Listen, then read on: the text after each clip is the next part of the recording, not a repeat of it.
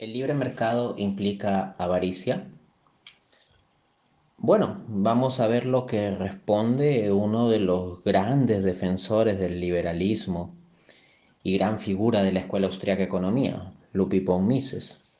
En su obra La acción humana, capítulo 15, él dice lo siguiente, abro cita. El obsesivo afán del empresario por cosechar ganancia es la fuerza que impulsa la economía de mercado. Fin de cita. Entonces, de acuerdo a las mismísimas declaraciones, no de un crítico del liberalismo, sino uno de los mayores defensores del liberalismo económico, pues el libre mercado implica la operación de la codicia, del obsesivo afán por cosechar ganancia. Eso es lo que se conoce como codicia. Ahora, de todas maneras, yo diría que un individuo no codicioso puede participar de una estructura de libre mercado no diría que necesariamente es una condición para cada individuo que va a participar en comprar o vender ser codicioso.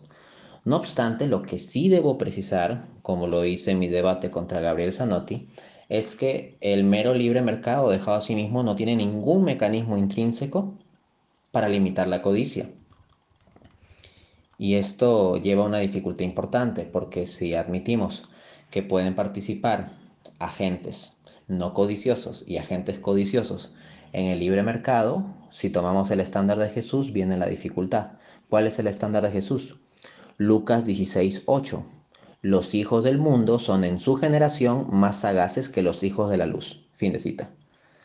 Entonces, desde esa perspectiva, e incluso sin necesidad de creer en la fe cristiana, por pura razón natural, ¿no se da el caso acaso de que los hombres codiciosos o avariciosos suelen manipular el sistema a su favor mucho mejor que los hombres honestos, creo que esto es absolutamente obvio, ni siquiera necesitamos tomar referencia de la escritura, es una cuestión de un principio puramente realista.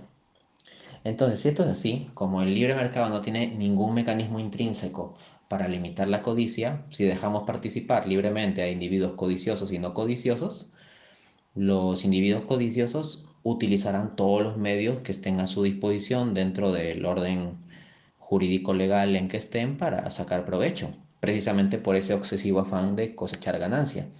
En ese sentido, por ejemplo, si los hombres codiciosos pueden estimular el consumismo, las concupiscencias de la gente con tal de impulsar la venta de sus productos, lo harán. Y así, de nuevo, en mi debate contra Gabriel Zanotti, yo citaba a Néstor Braidot, un especialista en neuromarketing, quien escribe, las estrategias de marketing más exitosas son las que implementan las empresas que, al focalizarse en los sentimientos y el hedonismo, logran desencadenar la compra por impulso.